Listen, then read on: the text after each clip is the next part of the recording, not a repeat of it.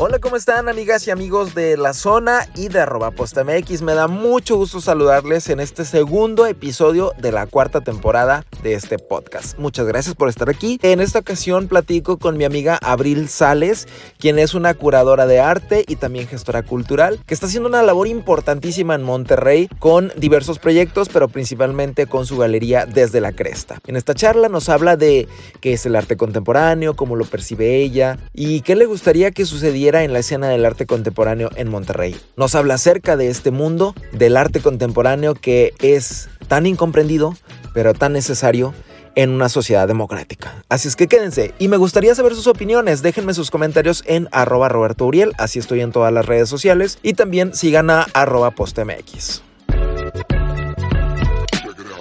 Me da mucho gusto recibir a una amiga muy especial, Abril Sales, ¿cómo estás? Muy bien, muy contenta de estar acá contigo. Que por fin ya se hizo que estuvieras aquí con nosotros. Lo logramos.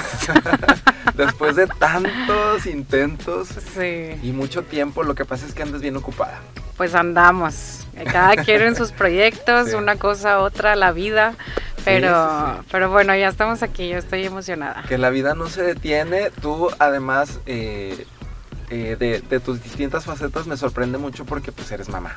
Soy mamá. ¿E, ¿Eres primero mamá o eres primero curadora de arte y promotora cultural y todo lo demás? Qué difícil pregunta. Tengo que decir que todo al mismo tiempo. Todo al mismo tiempo. Sí, depende de la hora del día.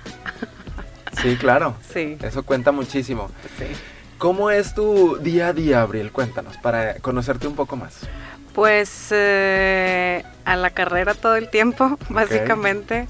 Eh, Sabina tiene ocho, Elio tiene seis. Tienes dos. Tengo dos, ajá. Entonces, eh, pues el día empieza temprano, hay que preparar desayunos, hay que preparar lunch, hay que cambiar hijos para ir a la escuela, hay que llevarlos. Ahora ya podemos llevarlos, que no me quejo para nada. Em, y entonces ya, en realidad, el día empieza temprano, eh, una actividad tras otra. Busco espacios de, descanso también porque son necesarios, busco espacios para hacer ejercicio, busco, eh, trato como de mantener las tardes para estar con mis hijos. Em, actividades, gimnasia, salir al parque, eh, ir al parque con sus amigos y amigas. Em, y pues en ese inter eh, también a veces contestando mails, mandando WhatsApps, eh, actualizando página web, eh, haciendo contacto con alguna colaboración. Entonces parece que parece chistoso cuando lo digo que, que, no paramos, ninguna mamá para en realidad. Se dedique de tiempo completo a los hijos o no, las mamás están y estamos trabajando todo el tiempo, incluso mientras descansas, ¿no? Como siempre hay una oreja parada por si alguien se despierta o necesita algo en la noche o lo que sea. O sea, en la noche también estás... También estamos alerta. Yo sí, yo sí creo que estoy alerta también en la noche.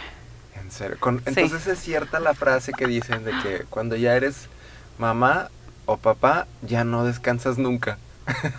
me da mucha, me da, me, me choca decirlo, pero el cliché es real. Sí, ¿verdad? Sí. también esa, esa cuestión como de la madre sacrificada o el padre sacrificado tampoco la compro mucho sí. porque también es un cliché exacto y también es importante que lo digamos en voz alta las que somos mamás o las que van a ser mamás que lo sepan también que, que se vale tomar pausas y se vale decir voy a dormirme un rato voy a cerrar la puerta y que nadie me hable eh, y los hijos conforme van creciendo pues lo van entendiendo. Todo es por, por etapas en realidad. La etapa en la que estoy yo ahora con mi hija y con mi hijo me permite estas cosas. Eh, ellos juegan cada vez más, son cada vez más independientes. Entonces, eh, si, si estuviéramos platicando esto hace seis años, la historia sería totalmente diferente. Que yo ya estaba activa trabajando, Sabina tenía dos, yo tenía uno, o estaba como recién nacido. Eh, y nada, me encanta también saber que estuve en ese momento de una forma y las necesidades de ellos y las mías y mis necesidades o eh, demandas laborales también van cambiando y no hay nada mejor que estarnos adaptando a eso, desde mi perspectiva. Claro. Oye, ¿y cómo fue que empiezas en, en todas estas cuestiones del arte?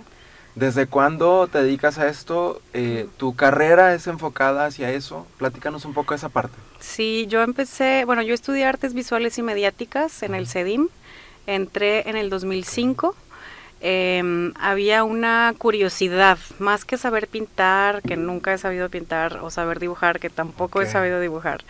em, había una curiosidad por, por saber qué pasaba como en esa área. Eh, uno de mis hermanos, el mayor, me, me invitaba a las exposiciones porque a él le gustaba mucho, entonces yo iba con él, me invitaba. De otros artistas, o sea, De- ibas en sí. general a exposiciones. Sí, exacto, como exposiciones a Museo Marco, al. Centro de las Artes, cuando acaban de inaugurar la fototeca. Eh, entonces, eso como que generó una, una pregunta, una cosquilla eh, y no más. En algún momento de muy chica intentamos hacer un verano en, en la Facultad de Artes Visuales, que tenían cursos de verano para, para niños y niñas. Eh, no hubo ahí tampoco como una chispa ni nada así que me atrapara, pero conforme fui creciendo, como que fui leyendo cosas, eh, platicando con gente, eh, parecía que ahí había algo que me llamaba, pero cuando decidí estudiar artes visuales no tenía definido qué era. Entonces, eh, en el transcurso de la carrera, de los primeros semestres incluso, eh, había como un abanico de opciones. Había un una materia de pintura, las básicas, ¿no? Pintura, dibujo, escultura.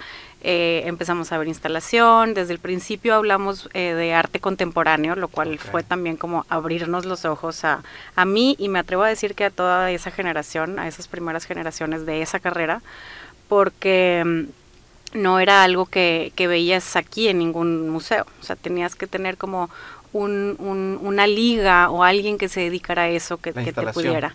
Instalación, performance, em, toda, o sea, esas como nuevos medios. En entonces se les llamaba nuevos medios. Ahorita ya no son tan nuevos. Sí. Eh, antes se le llamaba Net Art, ahora pues bueno, Muto Arte Digital y ahora ya tenemos NFTs. Entonces eh, ha sido pues muy divertido como ir descubriendo eso. Yo mm, no, o sea, muy pocas veces puedo decir que soy como experta en algo, más bien hay una curiosidad que, que me gusta desarrollar o resolver, ¿no? Sí, sí, sí.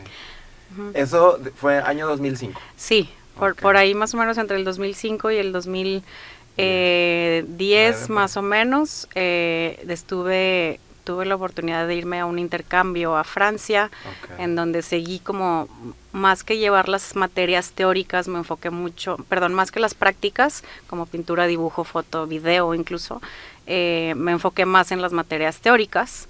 Entonces eso también como despertó otra curiosidad, hablar un poco o la curiosidad de la crítica de arte, eh, la curaduría, eh, la gestión. Entonces eh, finalmente la, la curaduría es lo que me lo que me ha atrapado desde entonces y que y he buscado la forma de desarrollarlo desde eh, otra vez un lugar que responda a mis curiosidades o a mis intereses o a mis preguntas también.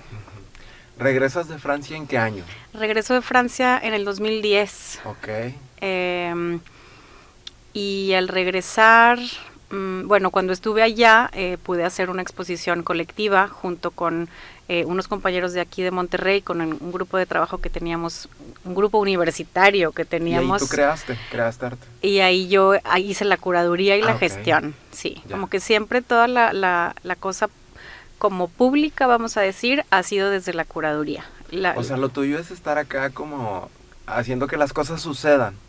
Pues sí, como esa on- onda. sí, sí, me, sí, sí, es una forma linda de verlo, eh, de, de ver qué, qué piezas faltan o qué puedo Ok. aportar o con quién hay que hablar para que, para que las, el proyecto suceda. Y Sí. mm, una de las como diferencias grandes que encontré desde el inicio es que em, cuando estábamos, no sé, la- eh, estudiando y había una tarea, ¿no? Eh, de la clase de instalación, por decir algo. Y eh, veía que mis compañeros y compañeras pensaban como en una pieza física. Y a mí me gustaba un poco pensar en un proyecto completo. Entonces, desde ahí ya no es nada más como un objeto que se pone, sino una cosa que está sucediendo, desde que llegas al, espacio expositivo o desde que entras a una pieza inmersiva, sobre todo instalación, ¿no? Entonces, eh, esa es una como de las grandes diferencias que creo que hace mi práctica, que estoy pensando como en el proyecto completo. Eh, a partir de ahí, bueno, sigo trabajando con eh, estos amigos, amigas, eventualmente dejamos de colaborar juntos. Eh, pero siempre hay un diálogo también, ¿no? De alguna forma, algún intercambio, alguna lectura, alguna reunión social también. Y mm, pues justo después de terminar la licenciatura, me voy a Bilbao a hacer una maestría en gestión cultural. Okay. Entonces allá también puedo, entro mucho en contacto con gente de turismo, gente de, deportes, eh, gente como del área recreativa y de cultura que era el área que a mí ya me estaba interesando especializarme. Y yo quise hacer esta maestría justo porque quería tener herramientas técnicas, prácticas, que después pudiera incorporar en mi práctica curatorial. Y lo que sucede es que cuando regreso, cuando termino la maestría en Bilbao en el 2013, regreso a la Ciudad de México a trabajar em, y ya pude como como esa parte práctica que estaba buscando la pude poner en el, en el área laboral y estuve trabajando en el Patronato de Arte Contemporáneo en la Ciudad de México eh, alrededor de cuatro años, que también me, me, permitió como una inmersión eh, súper disfrutable. ¿Ese patronato qué, qué, qué institución administra? ¿Administra algún museo? no, es, es una AC eh, que es un organismo independiente que se fundó en el año 2000, justo después de como toda esta ola de artistas a finales de los 90, mediados y finales de los 90, eh, había como un apoyo muy importante a arte contemporáneo, a, museos, las galerías estaban mucho más consolidadas y eh, el ánimo del, del PAC es eh, pues ser un organismo autónomo, ¿no? Que pudiera como eh, incidir, tomar decisiones y eventualmente hay una convocatoria anual que todavía hacen para apoyar proyectos. Es, eh, una institución de gobierno. Es privada. Ah, sí, es una institución privada, surgió como por eh, unos colegas en que, que, se pusieron de acuerdo y que sabían que faltaba la parte como el contrapeso a lo gubernamental justo, sin estar en la parte como independiente alternativa, sino como con la formalidad de una institución. Ya. Cuatro años allá en, Ciudad de México. Y luego regresas a Monterrey. Y luego regreso a Monterrey. Eh, hubo un proyecto que me invitaron que tuvo como una duración corta, pero en ese, en ese primer año que yo regreso, empiezo a darme cuenta o a preguntarme qué está pasando en Monterrey, ¿no? Yo estuve, en total fueron cinco años fuera y pues siempre con un ojo aquí, ¿no?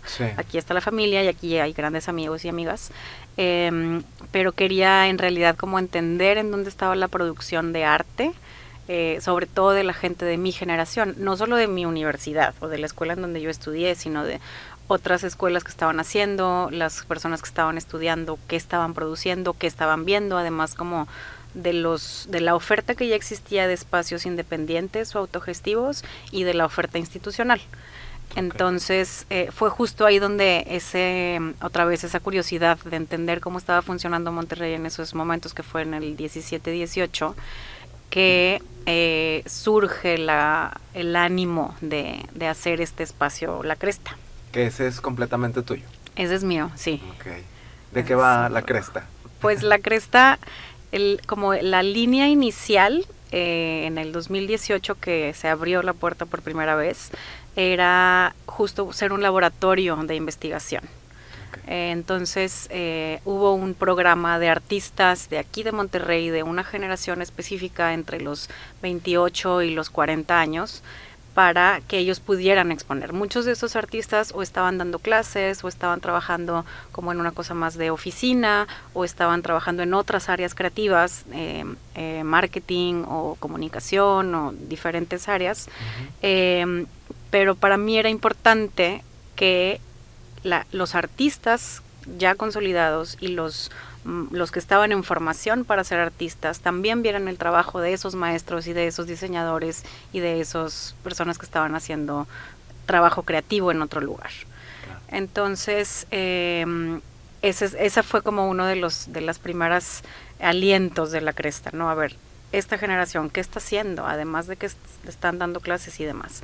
Eh, y fue, fue un espacio bello porque no solamente trabajé con artistas de formación, sino con gente que también eh, trabajaba desde la arquitectura, pero tenía una línea de trabajo desde el arte, o eh, diseñadores gráficos que tenían una carrera también ya como establecida como diseñadores gráficos y de manera paralela y formal también eh, su producción artística.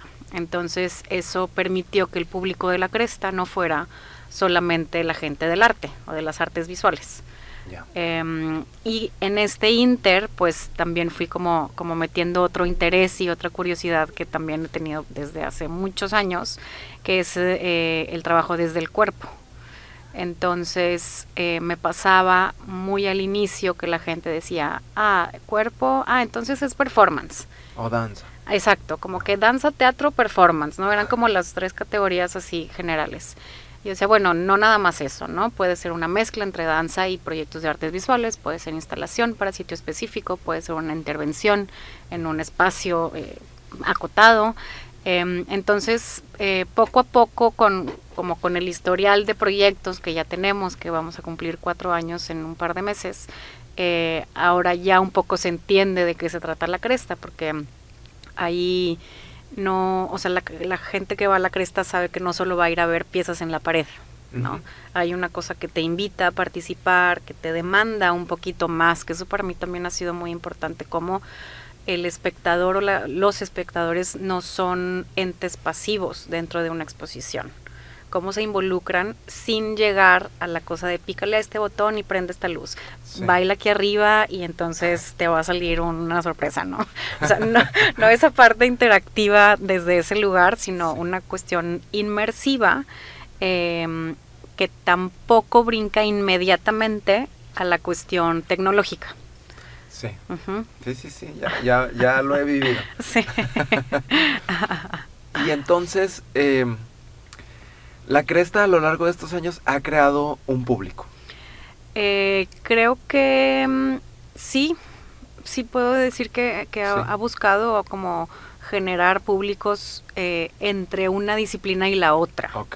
Em, es muy fácil al inicio, como en las primeras exposiciones me preguntaban, ¿pero qué va a haber? ¿Pintura? ¿Pero qué va a haber? ¿Dibujo? O, va a haber fotografía? ¿No? Como ya la gente quería saber esa cosa técnica. Bueno, eh, no, no es pintura, no tampoco es dibujo, es una instalación, se trata como de, conceptualizar el espacio, de abordar el espacio diferente, pero no es como una caja de sorpresas. Entonces, esas como definiciones, eh, pues han ido, sí han ido como, no sé si seccionar es la palabra apropiada, pero han ido canalizando un poco eh, y hemos llegado a, público específico que ya conocía de arte o que no conocía de arte o incluso artistas eh, y ha sido muy muy bello también que hay artistas que se han acercado a la cresta eh, pues como bueno, tengo este proyecto, creo que resuena mucho con lo que estás haciendo, sin necesidad de ponerle una etiqueta tal cual, ¿no? De intervención, teatro, danza, este, teatro expandido o escena viva, ¿no? Como también estas etiquetas confunden. Creo que también para la gente o para el público en general es importante como tener eh, no podemos dejarnos de las definiciones, ¿no? O sea, como que es, importante que tengamos definiciones. Entonces, en la cresta, ¿qué, ¿qué disciplinas, por ponerle este nombre, son las que vamos a encontrar? Ok. Porque me dices ahorita que te preguntaban, ¿va a haber fotografía, va a haber pintura? Eh, no sé si eso también lo abarque, pero yo lo que he ido a ver en, en la cresta ha sido como pues no precisamente eso, ¿no? o sea, yo no sé cómo definirlo, pero a ver, tú dinos qué podemos hallar en la cresta o qué se ha mostrado en la cresta. Ok, eh, ahora, después de cuatro años, creo que puedo decir que los proyectos de la cresta se concentran en sí performance. Eh, con cuerpos. Con performance. Performance, exacto. Hay cuerpos, hay otros elementos. Ah, exacto, no nada más eh, es una cuestión escénica. No es una cuestión coreografiada, eh, no es una cuestión escenificada, ¿no? Hay algunas líneas que los artistas eh, dan a las personas que están participando, que han sido desde sí bailarines y teatro y actores, perdón, y actrices, eh, pero también deportistas y también gente que pues solamente tiene ganas de participar, ¿no? Entonces, eh, sí hay una parte performática importante, ajá. Hay otra parte que, que yo creo que es la que más disfruto, que es la de intervenciones en sitio específico y, e instalación. Eh, esto consiste en eh, tomar un espacio y de alguna forma modificar lo que ahí sucede de manera regular. Em, si, a, si a lo mejor llega un artista y quiere hacer eh, una intervención en este estudio, eh, puede entonces tomar en cuenta a lo mejor lo que ya sucede en este estudio, los materiales que encontramos, los sonidos y hacer una propuesta artística, ¿no? A partir de su línea de trabajo. Em, su línea de trabajo son como sus inquietudes, lo, lo que le mueve, lo que siente, lo, no sé. Exacto, como, como, como su, su pronunciamiento artístico, o sea, eh, qué es lo que lo mueve o de qué se trata su obra. Ok. sí. Esa es la segunda. ¿Y qué más? Eh, pues bueno, es, son esas dos pegadas, ¿no? Como eh, intervención en sitio específico e instalación, que tienen también ahí como varias similitudes. Hay eh, lo que pasa con muchas de estas como disciplinas de, del arte contemporáneo, vamos a decir, de los 1960 aproximadamente al, no sé, 80, 90 y pues lo que nos rebota para acá, es que empiezan a borrarse esas divisiones entre una disciplina y la otra, que también es algo que me gusta mucho. Em, no, como te decía, no solo es foto, no solo es video, es una instalación de foto y video, ¿no? Por decirte algo. Eh, no solo es pintura y video, sino que es una pintura intervenida a partir de un video por poner otro ejemplo. Entonces, se pueden hacer muchas cosas. Exacto, las combinaciones y las posibilidades son infinitas. Ok, ok. Ya, y solo arte contemporáneo en la cresta. Sí. Solo arte contemporáneo. Solo arte contemporáneo. ¿Por qué? ¿Por qué?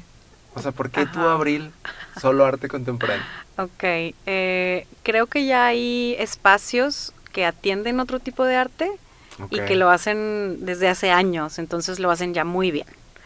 Em, vuelvo a, la, a, esta, a esta curiosidad que me mueve, ¿no? Eh, si yo quiero ver las, las pinturas de castas, pues ya sé que puedo ir al Museo de Historia Mexicana. O si quiero ir a ver eh, fotografía, pues está la fototeca. si quiero ver un tipo de pintura específico, ya sé a, qué galería ir. Entonces es una forma eh, de aportar algo, desde la, formación que tengo, desde las curiosidades que tengo, desde la historia de vida que tengo y es eh, un ánimo de, de, a lo mejor decir, bueno, de esto, de esto, esto me está motivando o esto me está dando curiosidad y lo pongo afuera y a lo mejor alguien más también le da curiosidad. O a lo mejor alguien nunca se había hecho esa pregunta, ¿no? Como, y entonces podemos entablar una conversación. Em, justo por esto también me gusta hablar de las de la interdisciplina y de la interdisciplina. interdisciplinariedad. Eso querías decir. Exacto. Em, porque justo el público también cambia. Entonces, eh, si yo en la Cresta, las primeras dos exposiciones fueron solamente artistas de mi generación o gestores de mi generación, está muy bien, se puede hacer un diálogo pero si van también eh, estudiantes del área de danza contemporánea de alguna de la superior o de la Facultad de Artes Escénicas, se genera otro tipo de diálogo. Y si va eh, una señora que pinta y va mi mamá que se dedica a otra cosa, se genera otro tipo de diálogo. Entonces, eh, como, como poner esas, esas capas, creo que generan mucha más discusión y más, pues más diálogo. Sí, sí, sí. Em, en Monterrey entonces, ¿hay muchas galerías de arte? Eh, hijo, no sé si decir muchas comparado con qué. Pues no sé, en general, digo. Eh, no, no diría que hay muchas. No. bueno, yo conozco, por ejemplo, la galería de Emma Molina, no sé si todavía exista. Tiene muchos años que no, que no, mm. que no sé de ella, pero es como este tipo de arte que tú ya mencionabas, que es como muy clásico, muy figurativo, ¿no? Sí, bueno, eh, no sé en qué estatus está actualmente la Galería de Emma. Em, tiene también como ya una trayectoria importante. Pero en, una línea como muy específica, ¿no? Sí, tiene una línea muy específica. No hay una línea curatorial, o sea, ella, hasta donde yo me he enterado, eh, no, no hay como un, un solo pronunciamiento para hablar de una cosa. Entonces es mucho más diversa que también es ah, puede ser nutritivo, ¿no? Eh, y hay muchas galerías que también eh, más bien que tampoco tienen como una línea de trabajo específica. Como yo te puedo decir que la cresta es hablar del cuerpo y de las corporalidades. Es cierto que la cresta no se enfoca como en una galería, porque los, los intereses y las gestiones eh, son totalmente distintas. Sí, una galería puede ser que tenga la obra en venta, ¿no? sí, exacto. Hay, ese, que esa es otra área también, como el, el mercado del arte es un mar que nos podemos ahí ahogar o nadar o no sé. O salir sin dinero. Sí, este, sí, eh, son como este tipo de galerías que yo eh, a lo largo de los años he estado ubicando, pero sí eh, coincido contigo, no hay como una tradición aquí en Monterrey, no sé si tú coincidas conmigo o me corrijas, pero como de, de hablar como de el arte clásico, figurativo, como estas líneas de arte como muy no sé, o sea, no, no, no arte contemporáneo. Sí, em, como arte moderno. Hay, hay mucho tiempo hubo galerías aquí de arte moderno específicamente, eh, donde, bueno, podíamos ver a los muralistas, eh, la generación de la ruptura, las, las posvanguardias, en México incluso, eh, y, y pues eso, ¿no? Es como, como lo que se, en, en ese momento eso se movía en términos de mercado. Por eso había galerías de eso. Eh, ahora hay más galerías de arte contemporáneo eh, que, también, pues, eh, supongo que se está moviendo. Esperaría que también eso ya se esté comprando de manera mucho más orgánica en, la ciudad y, estoy segura que sí. Vamos. Y en instituciones también creo que es muy marcado, ¿no? pocas instituciones manejan líneas de arte contemporáneo. Marco es una de ellas, ¿no? Sí pero tiene varias, eh, como varias líneas, ¿no? Y una de ellas es eh, como hablar ya de estos temas específicos que tú manejas. Eh, en otras partes, como, no sé, Museo Metropolitano, he, visto que se inclinan más hacia el arte más clásico, ¿no? Sí. Pintura. Sí, hay el, la pintura, es cierto que la pintura es una como de las grandes escuelas del arte en la ciudad. Vamos, eh, se ha estudiado música por muchos años y hay facultades y todo, pero la pintura es como la gran mamá, vamos a decir. Eh, y por eso se sigue produciendo y está perfecto, yo no tengo ningún tema con, con eso. Eh, conforme hemos, no sé, de, que yo empecé a estudiar a la fecha, o sea, el 2005 por acá, eh, hay, hay otros intereses en pintura y también hay otros artistas más jóvenes que justo empiezan a hablar de otras disciplinas eh, esta, vamos a hablar de pintura, es como muy vasto. Sinceramente no soy especialista de la pintura, te digo, nunca aprendí a pintar, eh, pero es, un, es, es una disciplina que, que sí merece mucha profundidad en Monterrey, ¿no? Como la, mm, en la Facultad de Artes Visuales, antes de que fuera facultad, que era escuela, empezó como un grupo de como sesiones de dibujo en, en el sur de la ciudad, hace en los setentas, ¿no? Cuando ni siquiera había carretera nacional, Garzazada y Lázaro Cárdenas como eran, no sé si ya estaban terminadas, ¿no? O sea, bueno, ya estaban, pero no había tanto movimiento, la pues ciudad no, había crecido. Exacto, no estaba urbanizado. Entonces era como ir al campo a dibujar. Ah, Entonces, esas sesiones de dibujo yo me, pienso que han de haber sido como muy divertidas. Pues sí. Eh, como de ir al campo a dibujar, ¿no? Entonces, poco a poco eso se fue formalizando. Em, y bueno, después se convirtió en la Facultad de Artes Visuales, eh, la UDEM, que también tiene ya una carrera de arte, eh, em, en el CEDIM, en donde yo estudié, eh, que esto, esto ha sido importante, cómo se ha ido profesionalizando la carrera del arte. Ya no es nada más un hobby, ya no es nada más algo que haces el fin de semana, sino que es una profesión y con la formalidad y con la demanda que, que eso tiene, ¿no? Eh, yo, yo puedo, a, mí me gusta hacer clases de danza contemporánea, porque me siento bien, porque hago ejercicio, porque me mantiene activa, porque me encanta conocer también a los bailarines y qué están haciendo en sus trabajos y tal, pero estoy muy lejos de ser una profesional de la danza contemporánea, ¿no? Entonces, em, que exista esa profesionalización en diferentes áreas. A mí como espectadora me da oportunidad de entender la profundidad del campo, ¿no? Como de, darle ese valor. Y creo que un poco lo mismo pasa con, con las carreras de artes y de artes visuales. claro. Em, ¿no sientes que en Monterrey falta eh, que el público se empape más del arte contemporáneo? Creo que, ¿no crees que mm, se le ha dado muchísima difusión a todo lo demás y todas las disciplinas artísticas que van como más a lo contemporáneo?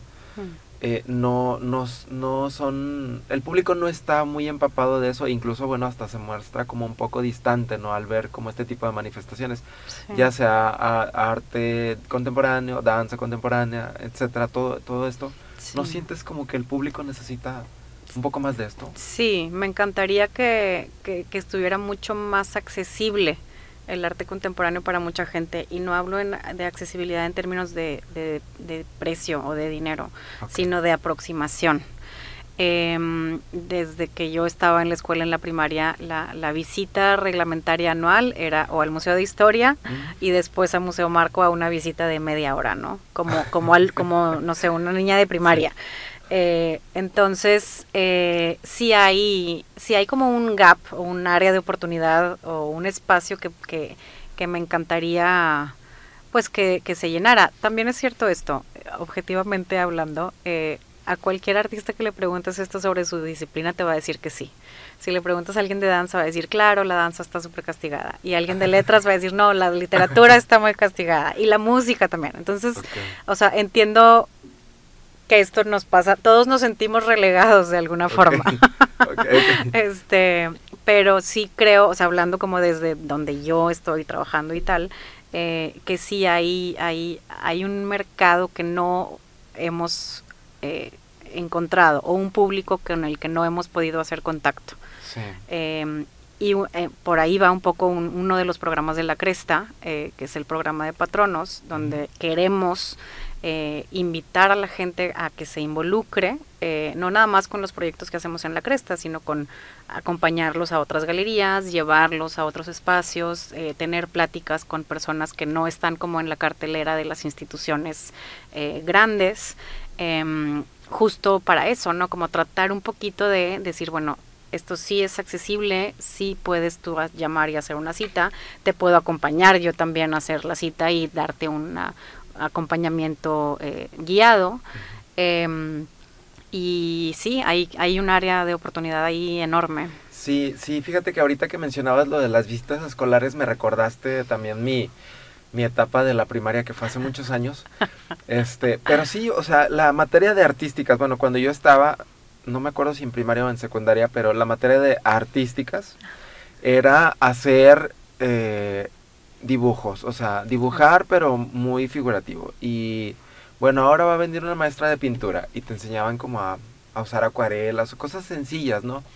Este, a, la medida de, la edad en la que uno estaba. Pero no recuerdo que nos acercaran a cosas em, como arte contemporáneo. O sea, yo desarrollé el gusto y, y te digo, tú, tú sabes, ¿verdad? Que me gusta a mí todo el arte contemporáneo, la danza contemporánea la disfruto mucho, me gusta, pero porque la descubres por otros medios, la empiezas a descubrir, pero no hay un acercamiento, o sea, te acercan a lo, no sé si sea la palabra como a lo típico, a lo, a lo básico, ¿no? No, sé si esas son las palabras correctas o, o, estoy usándolas mal, pero por ejemplo sí, la, a la historia, los cuadros de, de, como decías, la pintura de castas. Sí. O sea, y ya, te quedas con eso. Entonces, como la curiosidad de, cierta gente te lleva un poco más allá. Pero si no existe esa aproximación. No, eh, y fíjate que caer en estas generalidades y también hablando como de, de, la clase de artísticas, que también pues la, es, era, es como parte de la currícula, no sé si todavía, pero em, es... me da la impresión, viéndolo en, en retrospectiva, que había un ánimo como de palomear. De que, bueno, artísticas, ok, que pinten, que usen barro, que dibujen, que hagan acuarela. Y, digo, y no estoy este demeritando lo que hacen las personas que dibujan, porque hay gente profesional que dibuja muy bien, pintor, pintores y pintoras. Pero es lo mismo de siempre. Ajá, entonces como que se da así muy por encima. Yo me acuerdo de tener compañeros en secundaria que hacían unos dibujos increíbles de vista, ¿no? Te podían así calcar esto así en un segundo ¿cómo le hace, no? Como esa habilidad, ese talento y tal. Y luego ahora me pregunto, bueno, ¿y esas personas desarrollaron ese talento o eh, lo dejaron ahí o se dedican a algo que tiene que ver con, con esa habilidad que ya tenían. Eh, sí es cierto que hay también como un, hablando de la profesionalización y esto, eh, como, como este, todavía existe este estigma, ¿no? De que, ¿cómo que te vas a dedicar al arte? Sí, también. Incluso en las familias. exacto. es, muy trillado, pero es cierto, o sea, en tu familia. Te... Claro, o sea, lo escuchas, ¿no? Como de qué vas a vivir, eso no es una carrera. Eh, y, y, me atrevo a decir que música, danza, teatro, letras, o sea, artes visuales, tenemos como esa misma eh, estigma. Eh, y que poco a poco se ha ido disolviendo, ¿no? Pero sigue, o sea, sigue ¿Se sigue minimizando a las artes? Eh, yo creo que sí, de, alguna forma sí, porque justo el hecho de que muy poca gente pueda tener esta aproximación no te deja ver que es una posibilidad eh, económica viable. Por el lado económico. Exacto. Y no es que sea sencillo, y no es que hay una línea trazada de si te gradúas de otra carrera en donde, bueno, tienes, haces prácticas, tienes un trabajo, te suben de puesto, te suben de otro y tal. O sea, en, eh, el, campo del arte es como tan abierto y tan vasto que las posibilidades y las formas son muchísimas. Sobre todo si te dedicas a la producción de arte, si eres artista. Em, entonces es, eh, es como entender otro ritmo de vida también, como, como otra, eh, otro día a día, otra rutina. Sí, la gente en general minimiza el arte. Uy. ¿Tú qué crees? O bueno, te lo pongo, las mm. autoridades minimizan el arte. Más difícil me la pusiste. Digo, bueno, las autoridades tienen una responsabilidad. Claro. Em, híjole, no sé qué decirte. Eh, bueno, vuelvo a lo mismo. Nunca va a ser suficiente para nosotros como artistas o que nos dedicamos a esto nunca va a ser suficiente, porque siempre puedes hacer un proyecto más grande, siempre puedes hacer un proyecto que incluya más gente, siempre puedes necesitar más presupuesto, entonces, hoy es bien difícil. Em, creo que cada vez más gente está poniendo atención y esto va muy de la mano como con el boom del diseño, y sí hay que decirlo, lo digo con todas las letras. Eh, a partir de que el diseño tiene como esta cuestión como de posicionamiento o de estatus, eh, es el arte se empieza se le empieza a pegar un poco. Entonces, ¿El diseño te refieres al diseño gráfico? Al diseño industrial, eh, al diseño arquitectónico, al diseño de modas, eh, como, como esta es, digo, es para mí es muy claro cuando vas de visita a algún museo en cualquier ciudad o país, que vas a la tienda terminas tu recorrido y vas a la tienda y quieres comprar la mitad, ¿no? Y son cositas de diseño, o es la réplica de la pieza original, o una impresión en una t-shirt o en un lápiz. O sea, esta como cuestión de generar el deseo de tener esa pieza, de aproximarte, o de que ese sea el souvenir que te vas a llevar sí, sí tiene impacto como en, que la gente después quiera ir a otro museo o quiera ir otra vez a ese museo. Eh, y la gente que ya, vamos a decir, que pudo visitar los museos y los espacios institucionales de la ciudad, entonces después va a decir, bueno, ¿y qué más hay? Entonces ya se empiezan a acercar a galerías o espacios eh, autogestivos. Eh, es un ecosistema. volviendo a la, a la pregunta concreta, no sé si, si lo minimicen. Eh, sí creo que no se han dado cuenta del potencial que hay en la, en la producción artística. Eso es lo que puedo decir. ¿Ningún nivel de autoridad? Eh, bueno, sí, seguramente algunos lo tendrán, ¿no? Seguro algunos, eh, no sé, consumen arte y no digo que consuman, que compren, pero que visiten eh, exposiciones, cine, muestras alternativas de teatro por, por un interés, pero no creo que eso lo tengan en el momento en que tienen una, eh, este, como una figura eh, dentro de la estructura gubernamental, ¿no? Claro. Oye, ahorita que hablabas de patronos, cuéntanos, ¿cómo le haces para mm, acercar a la gente a, al arte contemporáneo? Porque venimos hablando de esto que ya mencioné, de lo que ya platicamos aquí, ¿no? Hay, desde que desde que te vas desarrollando, que estás en la primaria, secundaria, etcétera, lo, a lo único que te han acercado es arte clásico, eh, disciplinas como muy eh, las de siempre, por ponerles un, un nombre, ¿verdad? Y sin demeritar a nadie. Eh, pero no te acercan como arte contemporáneo. Y tú que estás en esta otra parte de acercar gente por medio de patronos, que ya nos lo platicabas ahorita, ¿cómo le haces para, para introducir a alguien al arte contemporáneo y que de repente llega a la cresta y lo único que ves son como pañuelos en una pared colgados y te dicen, ¿a poco eso, esto es arte? Sí. ¿Qué haces tú ahí para que esa persona que ya tuvo ese interés se quede ahí o, que empiece como a hacer clic? Ok, ahí hay una cosa que, me gusta mucho que es hablar de la forma y del fondo. En forma, pues sí, son unos pañuelos colgados en la pared, ¿no? Eso es lo que tú estás viendo. O una barra atravesada ahí en la macroplaza de una pared a otra y que no me deja pasar. Sí, exacto. sí. Saludos a Ismael y a Gabriel, a Ismael Merla y a Gabriel Casares, respectivamente. Em, sí, como que ver la forma es eso, pero me gusta tener esa conversación del fondo. O sea, ¿a ti qué te recuerdan esos pañales? Pañales, no. Pañales. Pañuelos. puede ser que haya pañales, también puede ser. sí, seguro hay casos. Em, como, como buscar, em, a mí me gusta mucho no solo hablar como de la imposición de lo que el artista quiere que esto sea, que es uno de los grandes permisos que tiene el arte contemporáneo. Eh, hablando en términos de públicos, ¿no? Si nos ponemos a hablar como en términos formales de artistas y producción y tal, es otra conversación pero saber con quién estás platicando o a quién le estás haciendo el recorrido guiado es súper importante para cualquier institución o espacio autogestivo y artista. No es lo mismo para un artista platicar de su obra con sus vecinos y vecinas a que platicarlo con sus colegas. O sea, es totalmente diferente y esto no quiere decir em, como infantilizar a los públicos, que eso es bien peligroso desde mi punto de vista. Entonces, eh, buscar hacer preguntas. Si llegas y ves la exposición de Ismael en la cresta y dices, bueno, estos pañuelos y estos eh, alambres, este, metales que están aquí como en medio y estos cubos y estos listones, o sea, ¿de qué se trata? Eh, mm, como desde la parte de acompañamiento es hacer preguntas más que decir, bueno, el artista quiso hablar de esto y esto y esto y entonces tal, porque su historia de vida es tal y su forma de trabajar es esto, sí. Esa es una forma de hacer el recorrido pero también hay otra forma de incluir al espectador y entonces escuchar esas preguntas. Bueno, ¿por qué crees que esto no es arte? ¿Tú qué pensarías que sí es arte?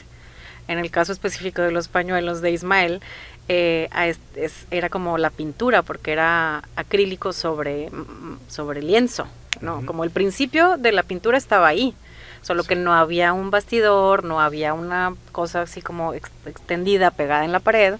Em, entonces, creo que es clave entender a quién le estás hablando o a quién le estás mostrando la obra. Eh, otra vez, es, enfatizo, ¿no? Sin, sin infantilizar a quien está haciendo el recorrido. Incluso cuando hemos tenido eh, visitas de niños y niñas, Sabina y Helio van muy seguido conmigo, ¿no? En montaje, en desmontaje, en las visitas y demás. Entonces ya, no es que, no sé si lo entiendan o no, pero no importa ahorita. Entonces, eh, en algún momento hemos tenido eh, visitas de niños y niñas menores de 10 años que, tienen esa cualidad de observación mucho más profunda que un adulto. Pues sí, porque ya traemos toda esta historia de la que hablábamos ahorita que a lo mejor tal vez no me permite como abrirme. Exacto. No me doy esa oportunidad. Exacto. Y quieres entenderlo todo rápido. Entonces, eh, los menores se dan oportunidad de observar más tiempo, el tiempo que necesiten. Sí. Sí, a veces de que no me gustó, está perfecto, no te tiene que gustar, tampoco es algo que te tenga que gustar o que te haga sentir bien o mal. Eh, el rango es mucho más amplio, o sea, ¿qué te está haciendo pensar? ¿No? Creo que eh, esta parte como más, eh, no sé, no tan inmediata del arte contemporáneo también la disfruto mucho el hecho de que eh, el espectador tenga que pensar un poquito más, ¿no? Que si vas y ves un paisaje o un bodegón o una naturaleza muerta, ya sabes, o sea, como ya ves la imagen, casi es una foto mental, ¿no? Porque estamos acostumbrados también ya al consumo eh, de imágenes pues masivo en el teléfono todo el tiempo, en los aparatos y demás. Entonces, em, creo que se trata de, de, de demostrar que las que no hay una, una barrera impermeable entre la pieza o el artista y los espectadores. esa es una forma que, que hemos visto que, que, funciona. O sea, ven, vamos a platicar de la obra, te platico del artista, te platico de otros artistas que también han trabajado en relación a esto, o de otras piezas que ha hecho el artista que también tienen como vinculación con esto que estamos hablando. Em, ahora tú dime a, qué te recuerda o qué piensas o a lo mejor tiene una referencia de una película, de una canción, de un libro y entonces de eso se trata. Creo, me he dado mucho cuenta que cuando hacemos este tipo de recorridos que la gente quiere participar. Entonces a veces es nada más como de ¿tú qué piensas? Empezar a acercar a la gente. Exacto, como que darles esa chance de, de hacer la pregunta en voz alta. Eso es eh, o sea, me ha pasado a mí también en, cualquier tipo de discusiones. Hacer una pregunta en voz alta ya detonó un proceso reflexivo.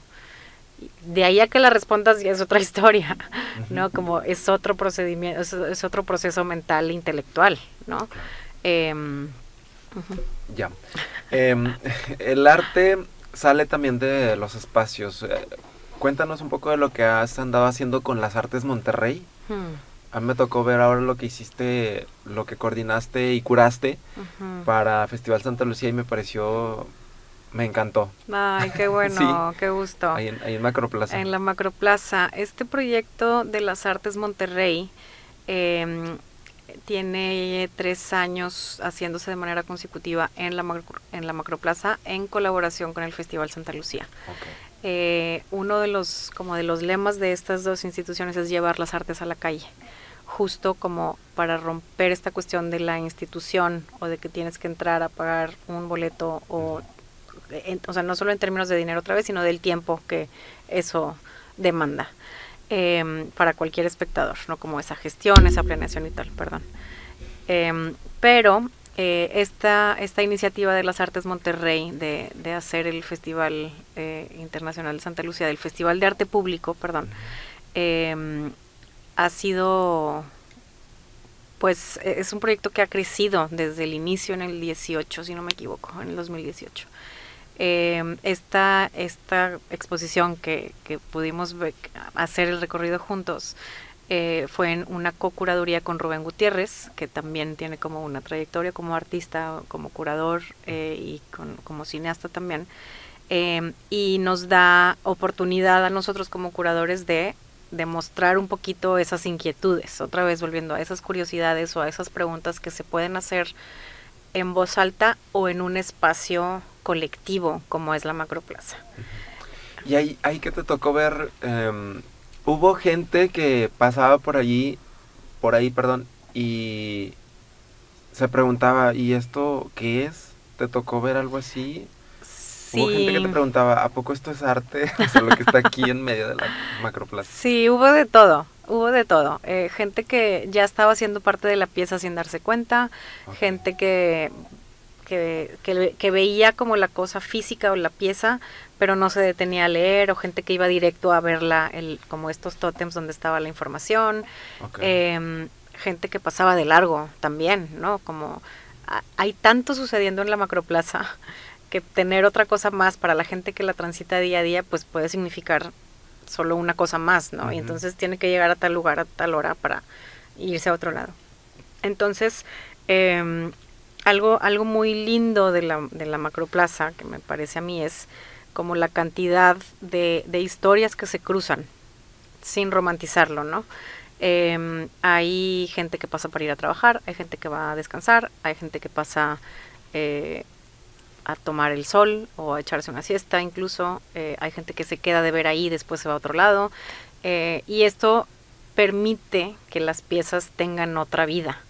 Cuando vas a un museo o a una exposición, ya sabes que vas a ir a ver algo. Entonces, toda tu, tu disposición es una, es específicamente una. Y cuando vas a la macroplaza, eh, o algún, alguna plaza pública, em, a pesar de que tengas una, como una misión o un algo específico que hacer, estás expuesto a muchísimos más estímulos. Em, el hecho de que esto, estas piezas puedan sorprender de manera positiva a los espectadores o a los paseantes, em, creo que, que es una forma de que la gente empiece a acercarse a este tipo de lenguajes. Sí, claro. Empiezas como a familiarizarte, ¿no? Es algo de parte de tu cotidianidad. Exacto. Ya. A mí me, perdón. Sí, no, adelante. Justo, ah, muy rápido, me pasó que cuando viví en Bilbao, cuando estaba haciendo la maestría, eh, la ciudad pues es, en dimensiones es pequeña, eh, pero es muy limpia, está súper cuidada, es súper segura y toda la, la, como el corredor al, junto a la ría, que le llaman, es como si fuera una escenografía de museo.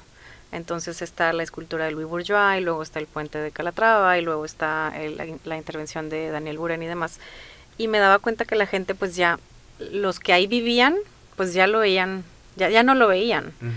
Los turistas eran los que se iban y tomaban la foto y lo que era la atracción. Entonces, eh, la oportunidad que tuvimos de hacer este proyecto en la Macroplaza, pues fue ver un poco cómo funciona eso. O sea, la gente sí va y lo ve.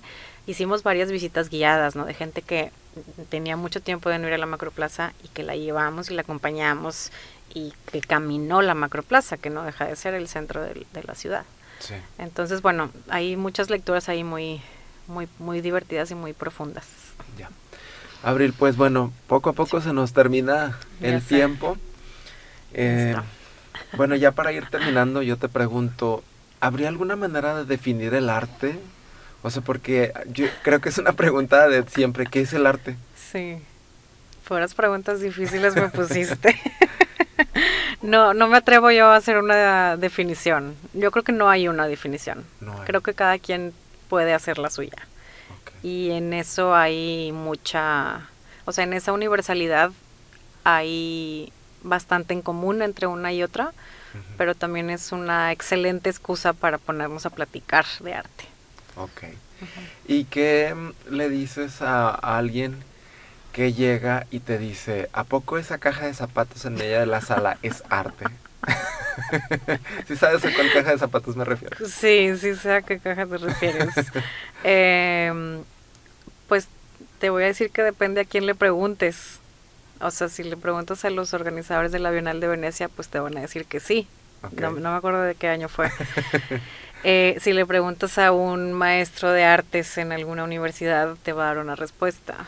Si le preguntas a algún artista contemporáneo de este artista, de este otro artista, te va a decir otra cosa. Eh, el hecho, para mí lo que es valioso de esa pieza es que sigamos hablando de esa caja de zapatos. Sí, después de como 15 años. Después de 15 años y la pregunta parece que vuelve a ser la misma, pero las respuestas han sido diferentes todo el tiempo. O sea, eso es lo que es valioso para mí de este proyecto específico. Fíjate que sí, no lo había visto de esa manera. Qué bueno que te pregunté. Sí. Em, bueno, ya por último, eh, recomiéndanos algo para acercarnos un poco más. No sé si estés leyendo algún libro ahorita, alguna película, alguna serie, algo que tú nos puedas dejar como para quedarnos. Pues eh, justo estoy leyendo un libro que es una compilación de textos de Verónica Gerber. Ella es artista y escritora. Em, se llama En la esquina... Ah, en una orilla brumosa se llama, en una orilla brumosa. Y son ensayos que trazan un vínculo entre las artes visuales y la literatura, justo. Ensayos. Son ensayos. Es un libro muy accesible de leer, eh, que justo son artistas que trabajan entre las letras y la producción visual. Entonces es entender otra forma de pensamiento, no nada más otra vez. No es literatura, no es eh, fotografía o pintura, ¿no? Es hacer un entramado entre estos dos y lo estoy disfrutando mucho. Ese lo pueden encontrar en librerías. Hay que buscarlo. sí. ¿Alguna película? ¿Alguna película? Hace poco te mencionaba la de que me, me, me, encanta y es una de mis películas preferidas de Square. Sí. Sí, este, la, la he visto como unas ocho veces, yo creo. Ok. Este, y la sigo disfrutando mucho. Sí. ¿Pero alguna otra que te guste mucho a ti? Eh, la de Manifiesto Ah, de con Kate Blanchett. Con Kate Blanchett también es muy... es densa, a mí sí me parece Sí. densa, o sea, sí, a mí sí me cansó cuando la vi, pero quería como volver a ver, ¿no? Como lo- los diálogos, eh, es otra vez, puede ser un ensayo, toda esa película es un ensayo eh, como de literario, acompañado de un soporte audiovisual. Entonces, eso también es muy, muy valioso. Y, y- y- y son cosas que, aunque se te quede una sola frase de las que dice uno de los tantos personajes, le das vueltas, le sigues dando Sí. vueltas y, y regresas. Sí. Em, yo acabo de ver la de La hija oscura, que dirige, No sé cuál es. salió hace poquito, está en, en streaming, es de em, Maggie Gyllenhaal, Ah, ya, ya, ya. Sí, sí, Sí. sí. eh, justo hablando del tema de la maternidad. Ya. Está muy buena la película, sí te la Sí, super creo que recomiendo. tiene poquitos días de haberse estrenado, ¿eh? Sí, tendrá alguna semana a lo Sí, mejor. sí. Sí, Y sí, pero- me- sí he escuchado muy buenas críticas. sí. Y es una adaptación de una novela. Ya. no, pues Entonces, la tengo que ver entonces. está buena. Muy bien, Abril. Bueno, ¿y dónde te puede encontrar la gente? Eh, dinos tus redes sociales o las redes sociales de tus proyectos. Sí, justo. En Instagram pueden buscar arroba la cresta y varios guiones abajo. Al, principio, al final, ¿verdad? Al final, ajá. Eh, en Instagram, perdón, en Facebook estábamos en Desde la Cresta y eh, la página web también es desde la cresta.org. Ahí está toda la información. Estamos empezando el año, entonces hay varios programas que ya inician en un par de semanas. Vamos a tener una participación eh, justo dentro de un del Premaco que organiza las Artes Monterrey. Eh, vamos a hacer una colaboración con el Museo del Obispado. Entonces, ahí esas son como las primeras actividades públicas. En- ah, por ahí, ahí estaremos. ¿Patronos tiene redes sociales? El programa de patronos está eh, tal cual desde la cresta.org, diagonal patronos. Eh, o en cualquiera de las redes sociales, si quieren información, eh, me pueden escribir también por ahí, ahí estamos al pendiente. Ok, tú les contestas, ¿verdad? Sí, ahí estamos. Muy bien. Abril, pues muchas gracias por haber estado con nosotros. Abril, ¿algo más que haya faltado? Eh, Que hayas venido así como que con eso. Yo voy a decir esto y, y al final no te dejé. no, hombre, nada, no, todo, todo increíble. Bueno, eh, decir que el, el proyecto de la Cresta es mío tal cual, pero colabora de manera vital eh, Rebeca Jiménez y Lucila Garza. Ah, súper bien. Sí. Son ahí tus cómplices. Sí, Muy bien. Pues muchas gracias, Abril. súper, gracias a ti, qué gusto. Y te esperamos de regreso próximamente. Seguro, yo feliz. Gracias. Y a nosotros nos vemos en el siguiente episodio. Muchísimas gracias por habernos escuchado.